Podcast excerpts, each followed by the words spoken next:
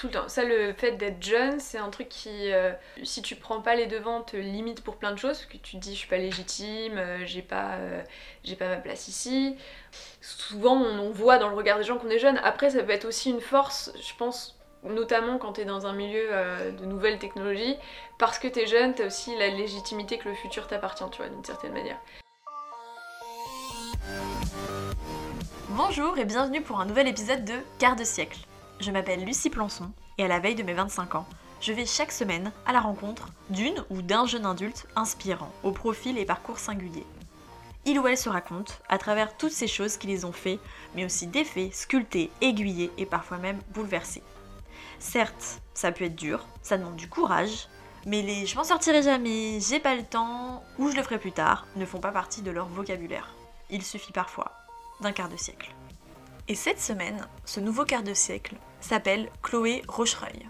Donc à bientôt 25 ans, Chloé a déjà créé un nouveau média en réalité virtuelle nommé Targo. Elle est journaliste de formation, mais c'est pas parce qu'on a fait Sciences Po que tout marche comme on le souhaite. Car effectivement, tout ne s'apprend pas sur les bancs d'école. Croire en son projet, parler devant des centaines de personnes, s'affirmer aussi en tant que femme, et qui plus est jeune entrepreneuse, c'est beaucoup de choses et on échange donc sur ça avec Chloé entre sa vie et le cheminement donc vers Targo. C'est parti pour un nouveau quart de siècle.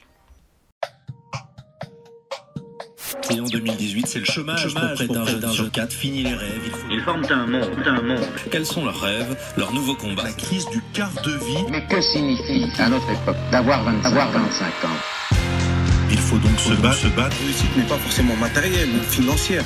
Elle peut être l'épanouissement de soi-même. Un C'est-à-dire tsunami de la jeunesse. Il n'y a pas une jeunesse, mais des jeunesses.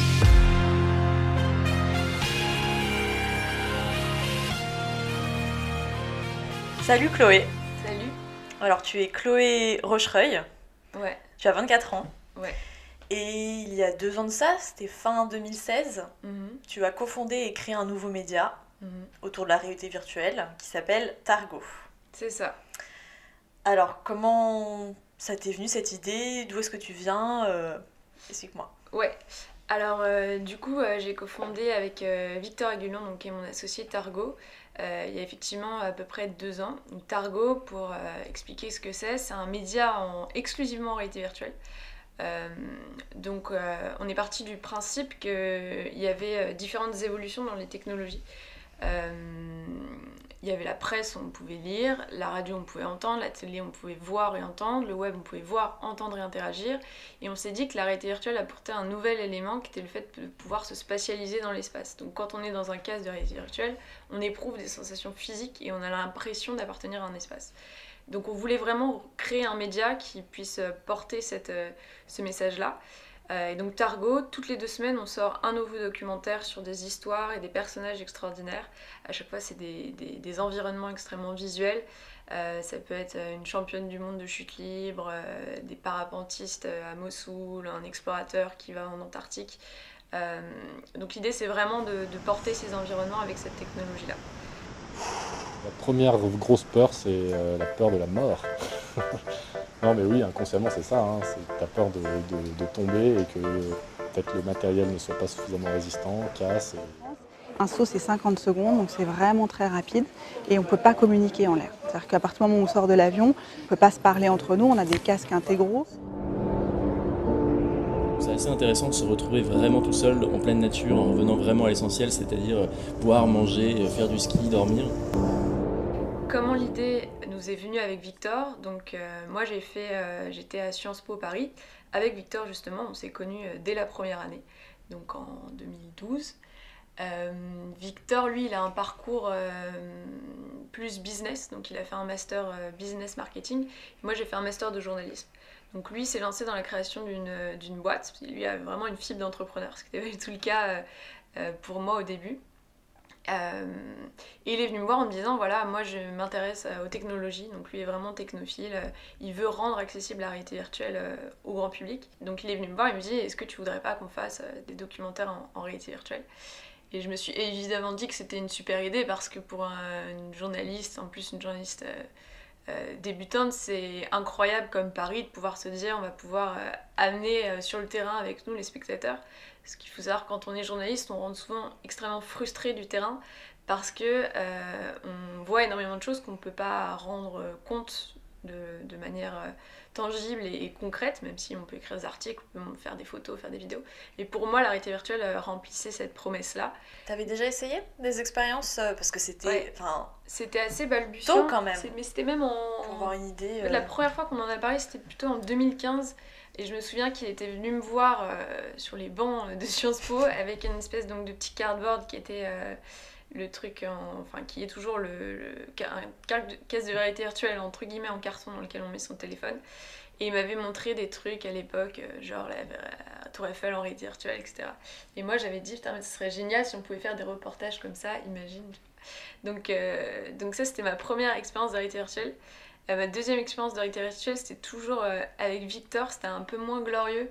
Il m'avait montré, je crois, un truc, une expérience qu'elle avait fait Dorsel, euh, parce qu'à l'époque, le, le- la réalité virtuelle, c'était essentiellement euh, sur du porno.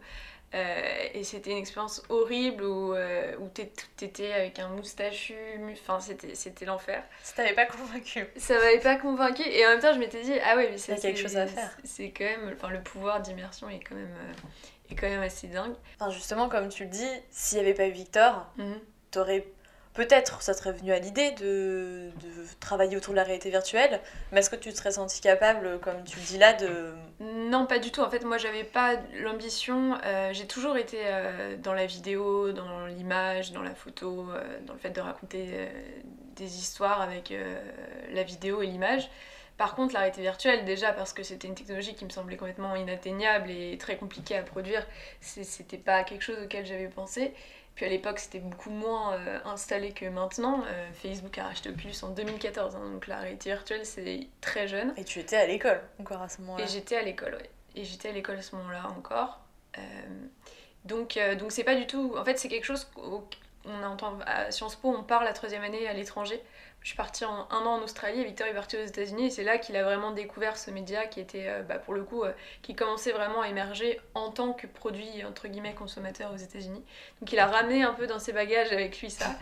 Et, euh, et donc du coup, non, j'avais pas, pas du tout envisagé ça, ni même de créer une entreprise, parce que moi je viens pas du tout de justement d'un d'un milieu business ou d'une formation business.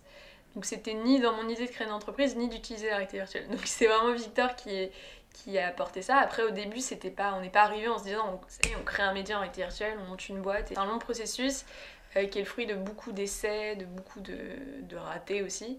Euh, mais aujourd'hui, effectivement, on, est euh, le premier média exclusivement en réalité virtuelle français.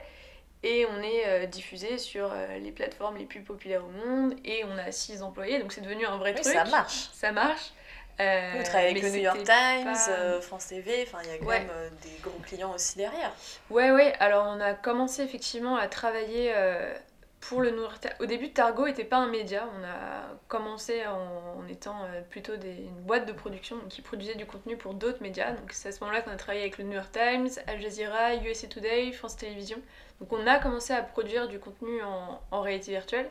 Euh, et c'est aussi ces grands noms qui nous ont donné une légitimité. À un moment donné, on s'est dit, mais en fait, nous aussi, on a quelque chose à dire euh, en réalité virtuelle et on a les moyens pour le faire bien. Et donc à ce moment-là, on a créé véritablement le média Targo, qui lui euh, avait un message, des sujets différents que les médias pour lesquels on travaille. Et donc les médias avec lesquels on travaille aujourd'hui, c'est sous forme plutôt de coproduction, euh, où là on associe nos deux noms, nos deux marques, pour euh, mettre le mieux de ce qu'il y a de nos deux marques dans un projet en VR. Et l'idée pour nous, c'est aussi, euh, on n'est pas dans notre petite boîte justement. L'idée, c'est de pouvoir ramener des gens dans la VR, de pouvoir. on est aussi dans une démarche de démocratiser cette technologie. Et donc, typiquement, une coproduction avec Combini, l'idée de travailler avec Hugo Clément, qui est un journaliste influenceur, c'est aussi de pouvoir avoir des figures publiques comme ça qui ramènent du monde. Et on se dit, ah bah tiens, Hugo Clément a fait un truc en, en VR, donc on va aussi aller voir ses expériences. Donc, l'idée, on est dans une démarche de création de contenu, mais aussi de d'évangélisation entre guillemets de la technologie auprès du grand public. Et du coup, comment, parce que tu l'as dit, euh, c'est pas ton milieu à l'origine. Ouais. Et t'as travaillé dans différents journaux avant, euh, t'as écrit des articles. Comment tu passes comme ça et est-ce que t'as pas douté aussi de bah, peut-être de tes capacités, où tu avais déjà, on va dire, confiance euh, en tes futurs, euh, on va dire, euh, montages, parce que c'est clairement aussi, cher- certes, de la réalisation au niveau, comme un article, tu, Mm. tu, tu travailles ton écriture, etc., pour le documentaire en VR. Ouais. Mais comment, c'est quand même complètement différent. Donc, est-ce Ouais, que tu as hésité? alors- Est-ce que comment comment t'as pu faire tout ça? Euh, j'ai commencé déjà, moi j'avais un. J'ai vraiment. euh, J'aime la vidéo depuis euh, toujours, donc j'avais une petite émission. On allait euh, découvrir des lieux insolites à Paris, etc., qui s'appelait La Dissidente, dans mes premières années d'études. Donc je connaissais la vidéo, je connaissais le montage, je connaissais les technologies parce que j'ai fait deux ans d'apprentissage dans le média Mashable, donc qui est un média américain qui s'est lancé en France euh, qui est maintenant euh, fermé depuis quelques mois parce que le projet n'a pas marché, mais en tout cas c'était un, beau projet et, euh, et là-dedans on s'intéressait énormément en technologie. Donc tous les ingrédients étaient là pour que Targo naisse. Euh, par contre au début ça a été très dur parce que je faisais donc les, les deux premières années de master, j'étais à la fois en apprentissage, j'étais à l'école et je montais Targo. Donc c'était des journées où en gros 7h à 14h au travail parce que c'était des chiffres décalés et puis de 14h à 19h j'étais chez Targo et puis on recommençait en se levant comme ça tous les jours à 5h du matin. Donc c'était une période très intense euh, qui n'était pas du tout euh, celle euh, de mes amis étudiants qui euh, eux étaient encore dans une vie étudiante etc. Moi j'avais un travail, une boîte, euh, de l'école donc c'était c'était très compliqué. À 22 ans, quoi. Ouais, à 22 ans, ouais. 20 22 ans, ouais. Du coup, c'était compliqué, c'était une période euh, euh, difficile euh, physiquement. Mais ça m'a permis effectivement, au sortir de mon apprentissage, de, bah, de continuer full targo et, et les compétences de, de vidéo, de réalité virtuelle, on les a pour le coup acquises vraiment en construisant Targo et en faisant naître ce média avec Victor et les autres membres de Targo aujourd'hui. Et ça, euh, c'est des heures et des heures de tutos, euh, regarder sur YouTube, sur comment faire de la réalité virtuelle. Puis après, il y a effectivement des choses qui reviennent euh, de la vidéo classique, du montage classique. Mais c'est énormément de tutos YouTube, beaucoup de tout est autodidacte entre guillemets en réalité virtuelle. Il n'y a pas de, de grands livres euh, de la réalité de virtuelle. toi-même. Donc tu apprends tout de toi-même, tu construis, déconstruis sans arrêt ce qui marche, ce qui marche pas. Il n'y a pas de règles fixes en réalité virtuelle, tout est tout le temps en mouvement et c'est ça que j'aime bien aussi dans ce médium-là. Euh, quand on fait de la vidéo 2D, on va avoir euh, euh, je sais pas, une vidéo euh, de 1h30 au JT ou même des vidéos qui arrivent sur Facebook, les formats sont définis, les, les règles de montage sont définies, tout est extrêmement cadré. Et, euh, finalement, c'est des moules dans lesquels on doit se mettre. Et la réalité virtuelle est dans une, euh, un processus complètement euh, inverse à celui-ci. Celui-ci, c'est vraiment euh, essayer tout le temps de nouvelles choses, essayer de, de défaire, de refaire. Donc, euh, c'est ça qui me plaît. Et tu l'as dit, vous êtes donc maintenant 6. Ouais. C'est pas rien. Mm. Euh, ça allait tout très très vite. Ouais. Comment en fait vous vous êtes répartis euh, Ça s'est fait de façon naturelle? Est-ce que justement vous avez, euh, bah oui, pour le dire, peut-être galéré euh, à vous répartir aussi des tâches euh, Parce Ouais. que vous, vous étiez, tu l'as dit, en fait, à, à l'école au même moment. Mhm. Donc est-ce que tu as, eu l'impression que c'était fluide Tout ça? Euh, j'ai eu l'impression que c'était fluide dans le sens où notre progression s'est fait assez euh, logiquement. euh, Même dans ton cheminement de pensée. hein. vers, ouais, vers Targo et vers la forme qu'a Targo aujourd'hui. Après, il y a des nouvelles compétences qui sont venues se rajouter à ça, qui sont celles du chef d'entreprise, entre guillemets. Donc, euh, en étant associé de Victor, j'ai aussi des, des tâches d'associé et de chef d'entreprise, donc manager des gens. Euh, donc, euh, suivre des comptes, donc euh, faire tout un tas de tâches administratives. Alors, avec Victor, on s'est naturellement réparti le côté gestion d'entreprise pour Victor et plutôt euh, création euh, du contenu, management du contenu pour moi. Donc ça c'était assez naturel. Euh, par contre effectivement le fait de devoir euh, euh, manager des gens, manager euh, du coup bah là euh, quatre personnes euh, qui ont mon âge aussi, donc c'est compliqué d'instaurer une relation de, euh, de, de collègues avec des gens qui, qui ont... Oui, sans trop faire de hiérarchie non plus. mais- sans trop imposer une hiérarchie. Donc tout ça, ça, ça prend pas vraiment, ça se sent au feeling. Euh, mais effectivement, d'a- d'a- de devenir manager, entre guillemets aussi, ça c'était une tâche auquel j'étais pas du tout formée. Et donc ça, ça s'apprend sur le tas, euh, avec l'expérience, avec euh, ton, euh, instinct naturel, j'ai envie de dire, de comment manager des gens, mais c'est pas, c'est pas évident et, et c'est pas quelque chose au- auquel j'aurais pensé en me lançant, en me disant, putain, bah oui, je vais aussi devoir manager des gens, quoi. Donc se rajoute à, à ton travail de journaliste et d'entrepreneur des tâches beaucoup plus diverses de, je sais pas, parler en public, faire des interviews. euh, T'étais prête pour ça? Bah, euh, tu vois, c'est. euh, J'étais prête en même temps. Moi, j'ai jamais été quelqu'un de. Enfin, j'aime, j'adore rencontrer de nouvelles personnes. Si, si je suis journaliste, c'est aussi parce que euh, je curieuse. Je suis curieuse, que j'adore euh, me confronter à des choses nouvelles, euh, à de la diversité, etc. Par contre, moi, je suis pas quelqu'un qui aime particulièrement parler en public. Ou c'est pas quelque chose qui me faisait peur, mais je suis pas dans la démonstration, etc. Oui, puis à cet âge-là, on n'a pas forcément l'habitude de parler Ouais. devant un très grand public. Ouais, euh, ouais. Et ça, et ça au début, c'était une source euh, un peu de, de stress, forcément. Et en fait, ça, ça s'apprend comme tout. Et je, je me suis rendu compte que tout s'apprenait et que, en fait, bah, c'est en faisant de- des, jeux- des assemblées de plus en plus nombreuses que bah, t'arrivais à gérer ton stress, etc.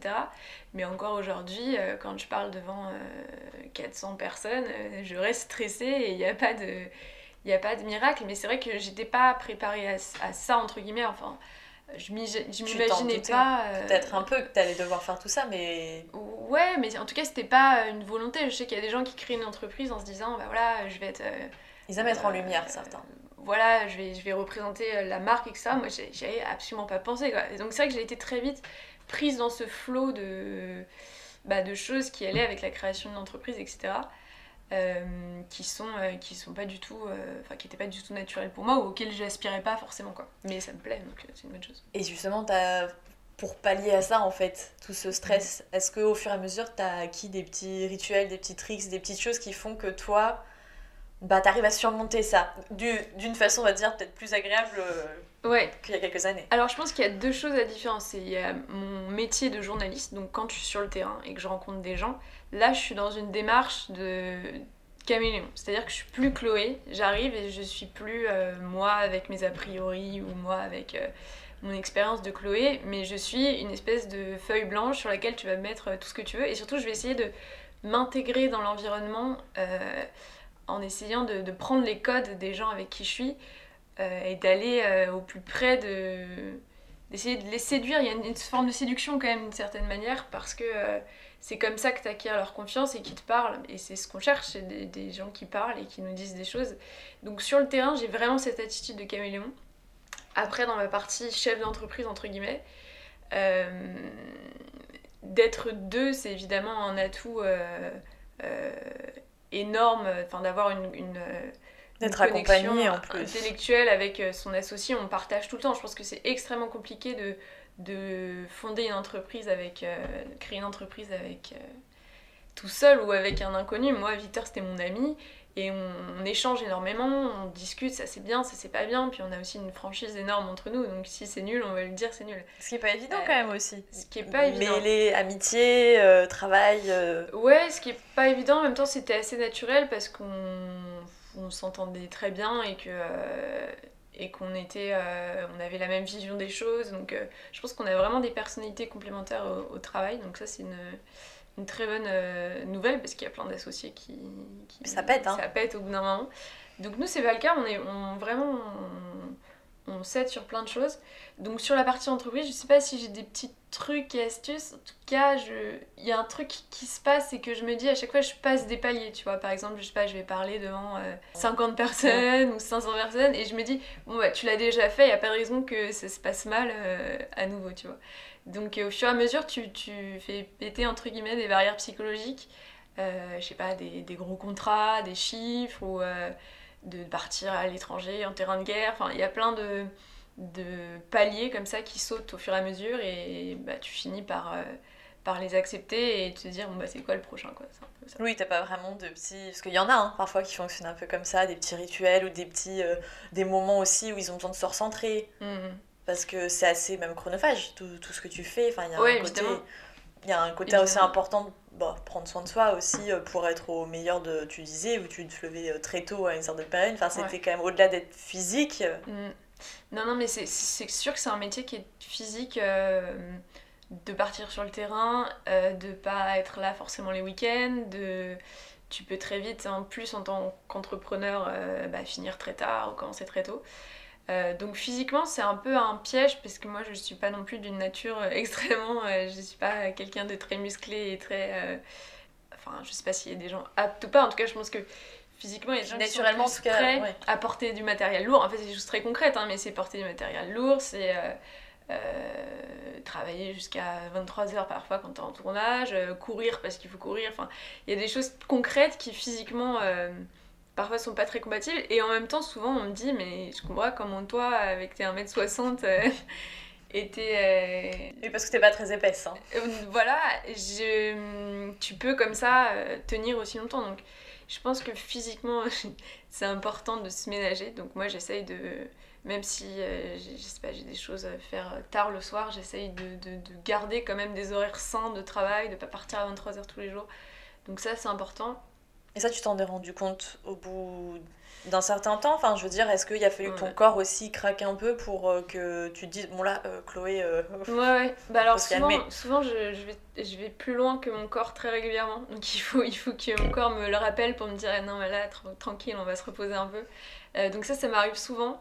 J'arrive de plus en plus à l'anticiper du coup parce que euh, je, je ouais. me connais et je dis bon bah là en fait là t'as beaucoup trop travaillé ou t'as pas du tout assez dormi donc il faut euh, que tu fasses off. Donc je sais l'anticiper plus. Euh, mais c'est vrai qu'il y a plein de moments, bon, de moins en moins parce que je m'écoute plus, mais au début où bah, je, j'avais, j'étais physiquement, c'était, juste plus possible quoi. Donc donc il y a plein de, ouais, il y a plein de moments comme ça où il a fallu soit mettre des off prématurés, soit des, donc il faut écouter son corps bien sûr, surtout quand on, a- c'est vraiment une question de nature quoi. Il y a des gens qui sont physiquement puissants, c'est pas une question de mental parce que le mental y est. C'est vrai qu'à un moment donné, ton corps euh, te, dit, te dit stop quoi. Puis moi, il y a vraiment cette double casquette qui, qui, est, fatigante. C'est-à-dire qu'il y a la, charge euh, émotionnelle, euh, stressante de quelqu'un qui monte une entreprise. Donc est-ce qu'il y a assez de sous? Est-ce que les gens sont heureux au travail Est-ce qu'on va avoir euh, suffisamment de projets? Donc toutes, ces choses d'entrepreneuriat qui sont cause de stress. Et puis il y a la partie euh, journalisme où euh, bah, ça m'arrive d'aller... euh, euh, Enfin, je suis très souvent sur le terrain, donc le terrain c'est aussi une source de stress. Une bah, après, il y a des choses incroyables. Enfin, si, si c'était que du stress et des choses tristes. c'est de l'adrénaline aussi. euh, évidemment, évidemment, quand t'es euh, en Irak, à Mossoul, euh, bah, c'est incroyable de voir ça, même si c'est pas des vacances. hein. C'est compliqué euh, émotionnellement, etc., de, voir des choses comme ça.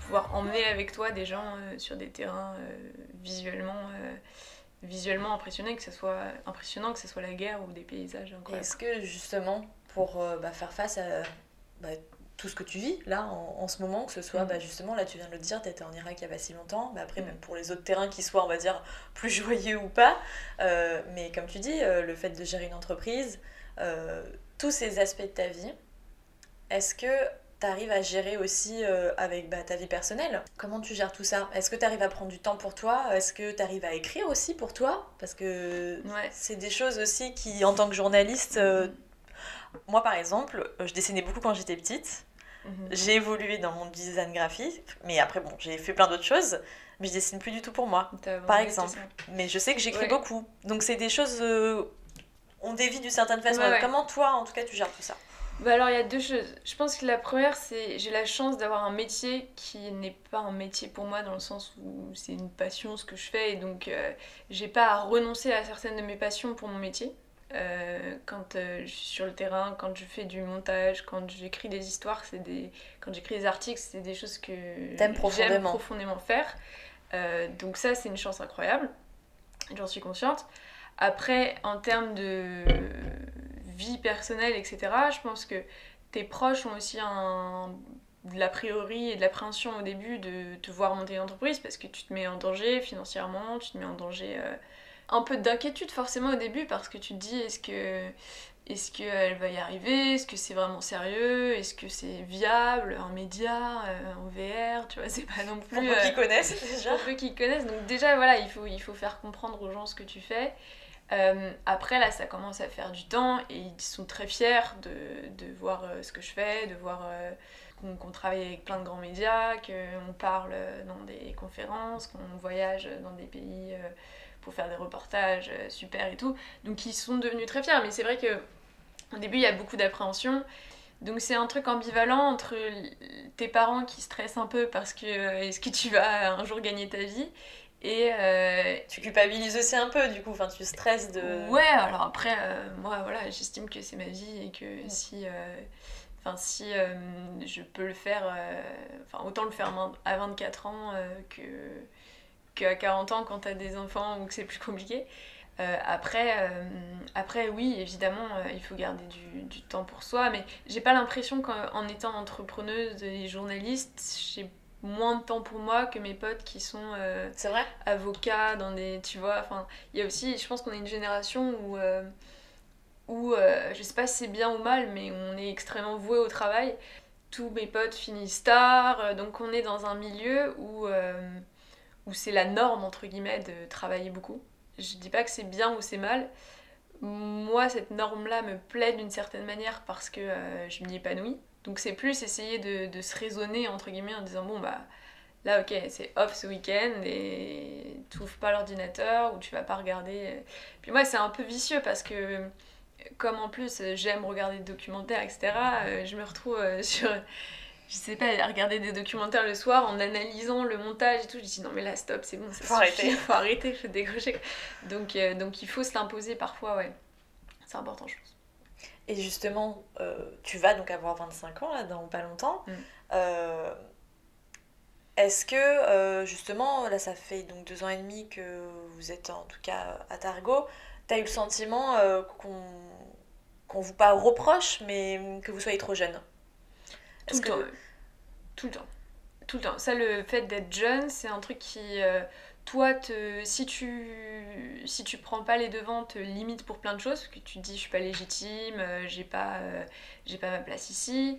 En plus, les, les gens avec qui on, on deal euh, dans le milieu des médias, c'est quand même des gens qui sont beaucoup plus âgés, qui ont des responsabilités, euh, les rédacteurs en chef, etc. C'est des gens qui sont, qui sont plus âgés. Se mêle à ça aussi un peu de sexisme, parce que souvent quand on dit... euh, J'allais te euh, demander d'ailleurs. Ouais, non mais c'est ça, quand on dit euh, Ah bon, vous, vous avez monté une boîte, tout le monde est persuadé que c'est Victor, je sais pas, qui a genre Mm. euh, 90% de la boîte et que moi je suis arrivée comme ça. la secrétaire ou que tu gères. euh, Euh, pas la secrétaire, en tout cas que Non je suis mais. capable de d'être euh, moi aussi associée, d'être dans la boîte. Donc très souvent ça on nous dit ah bon euh, vous êtes tous les deux associés, ah bon euh, à part à part égale etc. Donc c'est c'est quelque chose qui est surprenant pour les gens. Euh, donc ça très souvent. Et, euh, et le jeunisme effectivement euh, il y a, souvent on, voit dans le regard des gens qu'on est jeune. Après ça peut être aussi une force je pense notamment quand tu es dans un milieu de nouvelles technologies parce que tu es jeune, tu as aussi la légitimité que le futur t'appartient, tu vois, d'une certaine manière.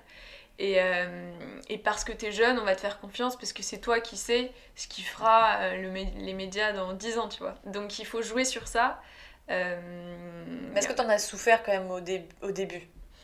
Euh, au début, ouais, évidemment, mais tout le temps, encore maintenant. hein. J'ai l'impression que parfois, euh, quand, tu, quand tu rencontres des gens, etc., tu vois très bien qu'ils t'estiment pas parce que t'es jeune. Après, ça, il faut savoir le montrer aussi. On, on- on S'imposer. est jeune si, euh, si, on, si on veut l'être, en fait, d'une certaine manière. Donc, si tu veux pas être jeune, et bah, euh, tu vas parler différemment, tu vas t'imposer différemment. Donc, je pense que de cette euh, crainte et cette réalité-là, parfois, naît aussi euh, une envie de, bah, de te surpasser et te dire bon, bah, là, je vais prouver que je suis pas jeune et que j'ai des réflexes euh, matures, que. Oui, c'est ça qui est triste, c'est qu'on associe jeune et inexpérimenté. Ouais. Alors que jeune, c'est pas ça. Non, C'était une jeune adulte. C'est juste que, techniquement, vu ton âge, tu n'es pas euh, forcément, voilà, 45 Mais ans. c'est- et, et je pense qu'il y a plein de situations dans lesquelles je manque effectivement d'expérience et c'est normal parce que quand on a 25 ans, on n'a pas fait euh, 1000 terrains de guerre, etc. Donc c'est normal de prendre l'expérience des plus âgés, entre guillemets. Euh, par contre, quand tu es jeune, je pense que tu es aussi beaucoup moins euh, dans un espèce de carcan euh, psychologique ou je ne sais quoi. Euh, donc tu oses beaucoup plus de choses. Euh, Tu te sens pas formaté. Tu te sens pas Toi, en formaté. tout cas, euh, tu te sens pas formaté. Ouais. Par ton Tu éducation, ton, ton- ta scolarité. euh. Mais je le suis forcément parce que euh, parce que euh, j'ai fait Sciences Po et que Sciences Po c'est peut-être euh, très formaté, etc. Mais euh, en tout cas, j'ai l'impression d'avoir plus de, de liberté. Et surtout, je suis, encore une fois, je pense que c'est pas le cas dans d'autres milieux, mais moi je suis dans un milieu où euh, où il y a, a qu'un jeune qui peut faire ça, quoi, d'une certaine manière.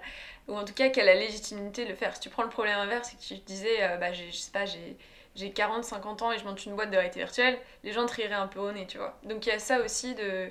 euh, moi j'exploite ça en disant, bah je suis. On est jeunes, mais faites-nous confiance parce que c'est nous l'avenir, tu vois. Et justement, euh, donc vous avez eu la chance de rentrer à Station F. Mhm. Enfin, la chance. C'est pas une chance, vous l'avez quand même bien mérité et travaillé aussi. Comment ça se passe aussi? T'as découvert le monde de la start-up? Enfin, Parce que là, quand on parle, on a l'impression que voilà, vous gérez votre petit truc, etc. Mais il y a eu aussi euh, euh, des gens, des rencontres qui ont fait aussi que ça a sûrement pas mal évolué. Ouais, complètement. ouais. Station F, c'était un peu le pied à l'étrier, entre guillemets. Donc, on a commencé à l'incubateur de Sciences Po. Et puis, à la fin de nos études, on est rentré donc, euh, à Station F. Donc là, on est dans nos propres locaux. On est resté un an à D'ailleurs, Station F. expliquons euh, ce que c'est Station F pour ceux qui savent Voilà. pas. Donc Station F, c'est le plus gros incubateur de start-up au monde qui a été euh, créé euh, par Xavier Niel il y a maintenant deux ans, je crois. Et donc l'idée, c'est euh, il y a des programmes, des grosses boîtes qui incubent euh, des start-up pour une durée que eux décident, euh, gratuitement ou pas. euh, sur des programmes définis ou pas. Donc c'est assez euh, C'est libre euh, voilà, comme, comme organisation, mais c'est effectivement un, un bâtiment, un environnement qui donne de la visibilité, où il y a beaucoup d'événements qui sont organisés. Qui est pas dégueulasse non plus. C'est plutôt joli. Euh, c'est des bonnes conditions de travail, donc c'était effectivement une chance euh, de rentrer dans, dans cet euh, établissement-là. Nous, ça nous a permis de, de nous développer. C'est là où on a commencé à, à, à recruter du monde. On a rencontré des gens qui nous ont beaucoup aidés sur des problèmes techniques ou sur des problèmes plus de visibilité. Donc ça, ça nous a beaucoup aidé. Ouais, après, effectivement, moi, donc je viens pas du tout du milieu de l'entrepreneuriat. Euh, c'est pas du tout un milieu qui me fait euh, rêver. Enfin, la Startup Nation, c'est euh, c'est quand même des, des conversations, des, des idées très codées. Donc, euh, il y a plein de mots au début je comprenais pas, par exemple. C'est une attitude. c'est une attitude, voilà, c'est un peu le royaume de l'homme blanc Stan Smith, enfin, c'est- vraiment ça, Station F quand même.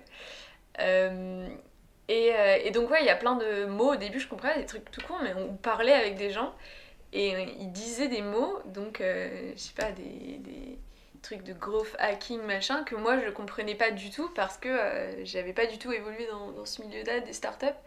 Et du coup, ça a été le long fruit d'un apprentissage où à la fin des déjeuners, je venais voir Victor, je lui dis Tu peux m'expliquer ces mots-là? Parce que je n'ai pas compris exactement ce qu'il disait. Et donc voilà, et au fur et à mesure, j'ai appris les mots, j'ai appris les codes. Euh, mais voilà, c'est assez drôle d'être à la fois dans ce milieu et d'être. euh, je pense qu'il faut aussi prendre du recul sur ce milieu qui est quand même un, un petit microcosme. euh, Alors il y a du bon et du mauvais à prendre dedans, mais c'est vrai que c'est très codifié beaucoup plus que ce qu'on ne le pense. C'est vrai. Et, euh, et du coup, c'est compliqué parfois de s'intégrer, mais comme je pense dans n'importe quel milieu où, je sais pas, on débarque dans une rédac et il y a des mots qu'on comprend pas. Euh, dans n'importe quel milieu, je pense qu'il y a, il y a Oui, ces codes. forcément euh, tes, tes études qui t'ont fait apprendre tout ça. Donc, euh, Ouais, ouais, faut- évidemment, ouais. Et puis, et puis oui, moi, je... pour le coup, Victor, lui, a vraiment un parcours où il a travaillé dans des incubateurs, etc. Il a, il a travaillé beaucoup avec des gens qui montaient des entreprises. Moi, c'était ouais, pas du tout le cas. J'ai vraiment un parcours de journalisme. Euh, du coup, ça aussi, c'était un apprentissage. Et est-ce que tu as, réussi quand même à garder, euh, parce que justement tu le dis, c'était un environnement complètement autre, à pas non plus que ça te transforme trop Je sais pas si tu vois ce que je veux dire. Ouais, ouais, non, je comprends. Euh, après, je pense qu'il faut ouais, déjà prendre le bon et le mauvais de ça, parce qu'il y a aussi beaucoup de bons. J'ai fait euh. J'ai fait des rencontres euh, super. euh, déjà, je pense que c'est une énorme chance pour tout le monde de comprendre comment fonctionne une entreprise. Parce que beaucoup de gens arrivent dans l'entreprise avec beaucoup de, préjugés entre guillemets sur je sais pas la place des patrons qu'on veut que des bénéfices etc c'est pas du tout le cas. Enfin c'est hyper intéressant de comprendre comment fonctionne une entreprise comment on crée une entreprise de rien. Enfin c'est quand même énorme. Après moi ce qui il faut savoir, je pense, qui est euh, au fondement de, de, ton engagement. Moi, c'est avant tout le, le, journalisme et le fait de raconter des histoires en réalité virtuelle. Donc ça m'a pas changé dans le sens où euh, je me suis pas dit... Euh, tu t'es perfectionné plus que transformé. Oui, non, plutôt j'ai appris de nouvelles compétences. Mm. Je suis devenue, entre guillemets, chef d'entreprise, ce qui n'était pas du tout dans mes compétences. Mais, mais moi, ce qui me fait vibrer, c'est plus le terrain et le fait de raconter des histoires. Et justement, tu parlais de rencontres. Quelles mhm. sont ben, voilà, typiquement les rencontres qui t'ont marqué euh, Des événements, peut-être pas forcément même des gens, mais en tout cas des, des moments euh, euh, qui comme ça là te, te viennent et qui t'ont marqué. Ouais. Mais ça peut être même bien avant ton, mm. ton, ton, cursus à Sciences Po, etc. Mais des choses qui font que ça t'habite aussi. Ouais, bien sûr. Bah, moi, il y a énormément de rencontres qui m'ont marqué, qui m'ont influencé dans mes choix et tout. Difficile de, de citer euh, tout le monde, parce qu'il y en a beaucoup.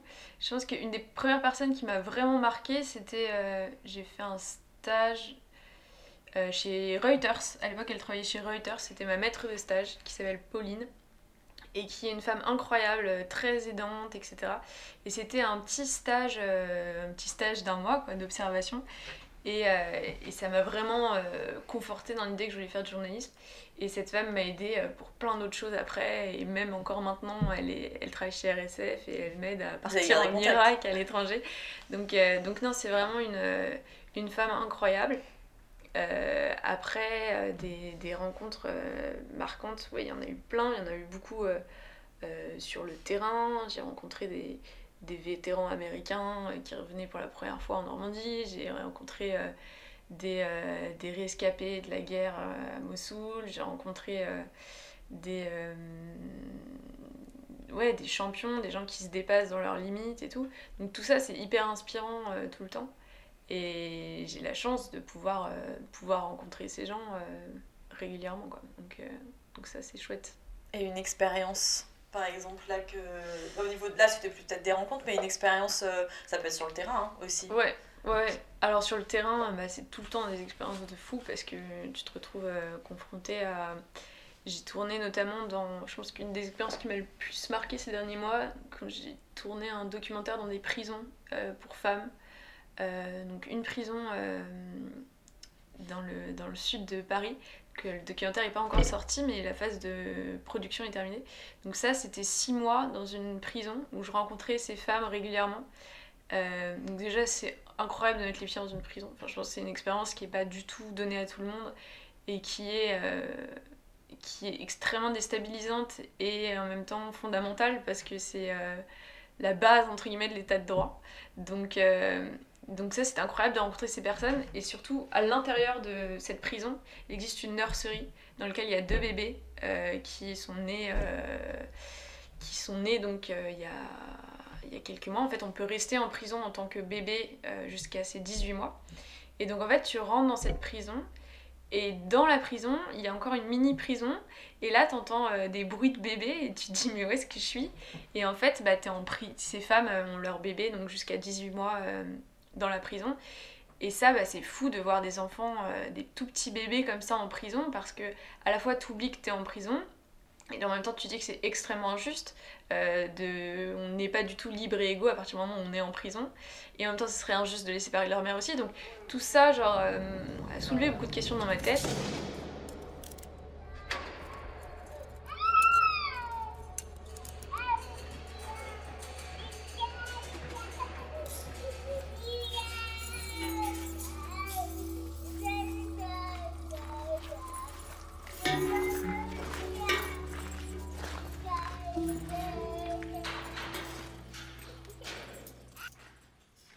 Ça, c'était une rencontre notamment avec la, petite fille d'une euh, d'une des détenues qui avait un sourire incroyable. Et ce qui m'a le plus marqué, c'est que donc pendant l'interview avec sa mère, euh, en fait, elles sont tellement proches de leur mère parce qu'elles passent 24 heures sur 24 ensemble, que les bébés ne sortent pas de la prison, et les mères ne sortent pas de la prison. Donc euh, c'est une relation hyper fusionnelle. Du coup, je pense qu'elles ont développé un sens euh, de la communication euh, particulier. Et quand on discutait avec sa mère, on faisait l'interview et on parlait de pourquoi elle est arrivée ici, des choses négatives. Et dès qu'il y avait quelque chose de négatif, le bébé réagissait et pleurait en même temps. Et donc on se retrouvait avec une interview où, on disait ah bah, comment il elle est arrivée et la mère disait bah voilà elle n'était pas prévue et le bébé se met à pleurer et donc c'était tout le temps ça et donc ça c'était très marquant et, euh, et c'est bizarre parce qu'après il faut sortir de la prison et redevenir euh, Chloé et reprendre et retourner chez toi euh, ouais, tu peux pas rester libre quoi. De toute façon. Donc il faut faire la part des choses, mais, mais ça c'était assez, assez marquant comme rencontre. Et bon, on dérive un chouïa, mais parce que moi ça m'intrigue. Qu'est-ce qui deviennent ces bébés après? Bah, ces bébés, il y a plusieurs cas de figure. Soit ils, sont, ils sortent avec leur mère parce que leur mère sort euh, à ce moment-là ou qui sa peine est aménagée. Euh, soit ils sortent, parfois il y a des papas qui existent. Euh, c'est pas tout le temps le cas, mais parfois c'est le cas. Donc ils vont avec leur papa, ou ils vont en famille, dans le meilleur des cas, ou au bout de 18 mois, bah, ils vont en famille d'accueil le temps que la mère sorte, ou, ou, ou en famille d'accueil. plein il y a plein de cas différents. Mais c'est vrai que c'est très compliqué comme question parce que parce qu'on en fait quoi de ces bébés, quoi? Et en même temps, euh, ce que me disait la directrice de la prison, c'est s'il y a un bien un droit qu'on peut pas enlever aux femmes, c'est celui de faire naître et par-delà les murs, quoi. Donc ça, ça, soulève plein de questions. Euh, c'est assez dingue. Assez intéressantes, ouais. Mais euh, bah d'ailleurs, comment t'es venu ce sujet? Enfin, même, bon, pour là, ce sujet très précis de la prison qui est assez mm. passionnant et j'en doute pas qu'il a dû être bien et bouleversant pour toi. Mm. Mais même pour tous les autres sujets, euh, ouais, les sujets, souvent on nous demande parce que chez Targo, on a euh, des sujets très insolites qui sortent parce du que Si vous allez, euh, et j'invite à tout le monde d'aller voir le site internet, c'est par thème. Ouais, c'est ça. Il y a des, il y a des... Donc l'idée, c'est des gens qui font des trucs incroyables partout dans le monde. Donc ça peut être des gens qui sont des dresseurs de pigeons voyageurs, ça peut être des chamans dans la forêt, ça peut être euh, des collectionneurs fous. Enfin, il y a plein comme ça d'histoires qu'on essaye d'aller chercher. Alors parfois, c'est euh, on, a entendu, ou c'est même en reportage, on nous parle d'un mec, machin, qui est en fait passionné de ça. Donc c'est du bouche à oreille, c'est aller euh, fouiner à droite à gauche. Parfois, tu, vas, tu te lances sur un sujet et en fait, c'est quelque chose de fondamentalement différent qui en sort. Donc tout ça, une espèce de grande matière vivante qui est malaxée constamment. Donc le, pigeon a un caractère inné, hein, qu'on appelle le sens de l'orientation. On pense que c'est en partie avec le soleil et les champs magnétiques que le pigeon peut s'orienter. Très particulier, enfin, c'est le dresseur de pigeons, c'est le croque-mort pour animaux, enfin, c'est quand même des, des, choses qui sont pas anodines et on, on pense même pas que ça existe parfois. oui, mais c'est ça qui est fou, c'est pour, pour ces gens-là, c'est leur vie, c'est leur monde et c'est. Euh, et, euh, et pour eux, c'est pas du tout anodin en fait. Et du coup, euh, l'idée c'est aussi de donner la parole à ces gens-là, euh, qui sont pas forcément des gens opprimés, mais en tout cas, c'est des gens auxquels euh, on pense pas du tout et qui sont perçus comme des marginaux souvent, ou des gens qui ont une passion étrange, alors que pour eux, leur passion elle est débordante et elle est aussi débordante que nous, on peut aller faire du jogging ou aller au cinéma ou je ne sais quoi.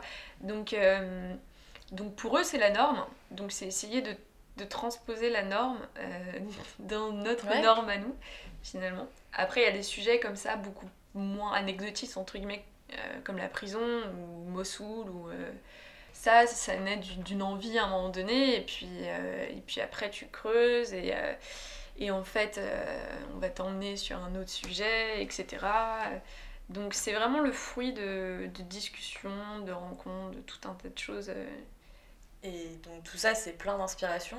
Mais euh, ce que je demande à chacun de mes invités en général, c'est euh, bah voilà vos inspirations aussi, mais au-delà euh, des personnes, parce que là tu l'as dit, il y a quand même beaucoup de rencontres qui ont fait aussi qu'il y a plein de choses qui t'inspirent. Mais ça peut être aussi, bah toi, Chloé, quel livre, quel film, peut-être totalement autre hein, aussi. Hein. Ouais, non, alors il y a vraiment beaucoup de choses qui m'inspirent tout le temps. C'est hyper prétentieux de dire ça. Non, mais en vrai, je pense que. Bah non, parce que c'est obligé dans des métiers. Euh, dans nos métiers, euh, si on est bien inspiré et qu'on reste dans notre bulle. Euh. Ouais.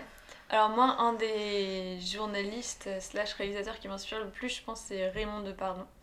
euh, donc qui a fait... euh, Photographe aussi. photographe, beaucoup de documentaires sur euh, justement l'administration et comment les gens, les humains existaient dans l'administration, donc aux urgences, dans des La police, commissariats, euh, dans euh, les palais de justice.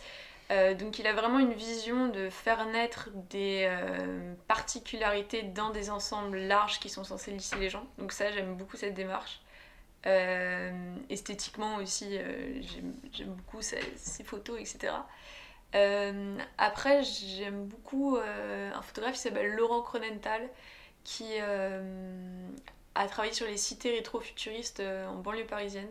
Donc là, c'est vraiment prendre des photos de ces euh, bâtiments qui maintenant nous paraissent des verrues du paysage urbain, mais qui étaient les utopies des années 70, du vivre ensemble, euh, etc. Et, et j'aime beaucoup l'idée de rendre quelque chose moche beau.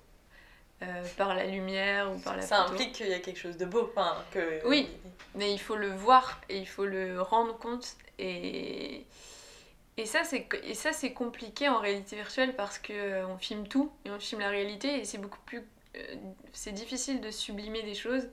Et je trouve que dans ce travail-là, dans les travails, notamment euh, la photo d'architecture, il y a ce qui est au fondement d'une image belle en réalité virtuelle qui est la, symétrie. Et en fait, en réalité virtuelle, tu as envie d'être bien au milieu, euh, d'être dans une perspective. Donc il existe des images belles et une esthétique, mais qui à créer et qui est. euh, Oui, parce que vous n'avez pas de cadre. Parce qu'on n'a pas de cadre, qu'on Alors que c'est ça qui est intéressant dans l'esthétique, c'est que c'est de savoir cadrer. Ouais, exactement. Et là, la réalité virtuelle, c'est de se dire, bah, en fait, la caméra a une personne. Et finalement, c'est un peu euh, comme toi, tu marches dans la rue et c'est pas évident euh, que les choses soient belles quand tu marches dans la rue. Et en réalité virtuelle, c'est pareil. En fait, on te met dans un environnement comme si euh, tu marchais dans la rue ou comme si tu étais dans cet environnement-là. Et, euh, et l'idée, c'est de te forcer à trouver les choses belles, alors que c'est pas une démarche que tu ferais naturellement en vivant tout simplement. Quoi. Tu trouves les choses belles au cinéma ou, devant un tableau, Euh, mais pas dans la vie de tous les jours. Donc c'est aussi essayer de, de rendre belles ces choses en te mettant au bon endroit, à la bonne hauteur, euh, en te rendant des, des, des, couleurs particulières, en, en focalisant ton regard sur une personne ou pas. Donc c'est des codes qu'on crée et qu'on prend de ces inspirations-là. Euh, beaucoup dans, dans, dans, dans l'esthétique. euh, ouais, moi j'aime beaucoup la photo, photographie urbaine, ce genre de choses. Sur la suite, maintenant, parce que ça fait un moment qu'on parle déjà et c'est Ouais. hyper intéressant, Euh, mais t'as que 24, 20, enfin 25 ans. Ouais. C'est quoi les choses sur lesquelles tu as envie justement de t'améliorer? C'est quoi la suite euh, Peut-être même pour Targo, euh, puisque là vous focalisez sur vraiment du documentaire euh, spécifique aussi. Enfin, tu l'as dit avec des, des histoires assez incroyables, mais il y a plein d'autres choses aussi qui se profilent. Mm. Ouais, ouais. Alors, il y a, bah, au-delà des projets futurs qui sont hyper stimulants, je pense que l'idée, c'est aussi. on faisait beaucoup de choses, justement, un peu plus anecdotiques sur ces gens qui avaient une histoire extraordinaire. Euh, Je pense qu'on a vocation à aller vers des sujets qui sont un peu plus liés à l'actualité, donc euh, lors du changement climatique, euh, les questions de, de minorités, etc euh, qui, qui nous parle beaucoup aussi. Donc peut-être essayer de faire moins de sujets, parce que là on a un rythme de publication qui est assez intense, mais d'en faire mieux, ou dans des d'aller d'aller plus loin, d'approfondir, de faire des, des sujets peut-être un peu plus longs aussi. Mais même pour toi, ces hein, pour ce prochain quart de Et siècle. pour mon prochain quart de siècle, euh, c'est vrai que c'est compliqué parce que souvent on se dit, euh, bah en fait je monterai une boîte, ça, et moi j'ai déjà monté une boîte. Euh, du coup je me pose pas trop la question. Je pense que... Ça t'inquiète pas Ça, ça m'inquiète pas dans le sens où je sais que j'ai fait déjà énormément de choses et j'ai cette chance-là de pouvoir avoir fait des choses que les gens autour de moi n'ont pas forcément fait, en tout cas dans leur vie euh, professionnelle. Après, je pense que en faisant ça, on passe aussi un peu à côté de pas de ta vie d'étudiant, mais tu vois, il y a un peu de ça aussi, de prendre des responsabilités très, aussi. très tôt.